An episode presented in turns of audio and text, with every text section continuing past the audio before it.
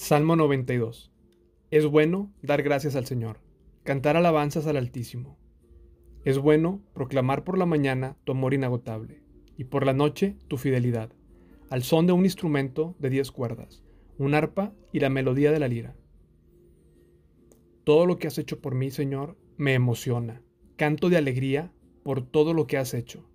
Oh Señor, qué grandes son tus obras y qué profundos son tus pensamientos.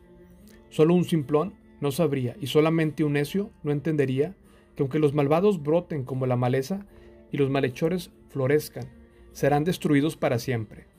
Tú, oh Señor, para siempre serás exaltado. Tus enemigos, Señor, sin duda perecerán. Todos los malhechores quedarán esparcidos.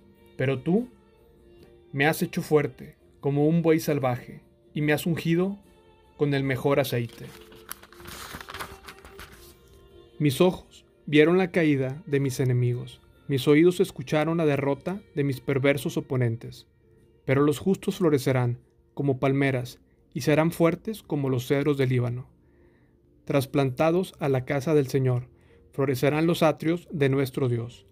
Incluso en la vejez aún producirán fruto, y seguirán verdes y llenos de vitalidad. Declararán, el Señor es justo, es mi roca, no existe maldad en él.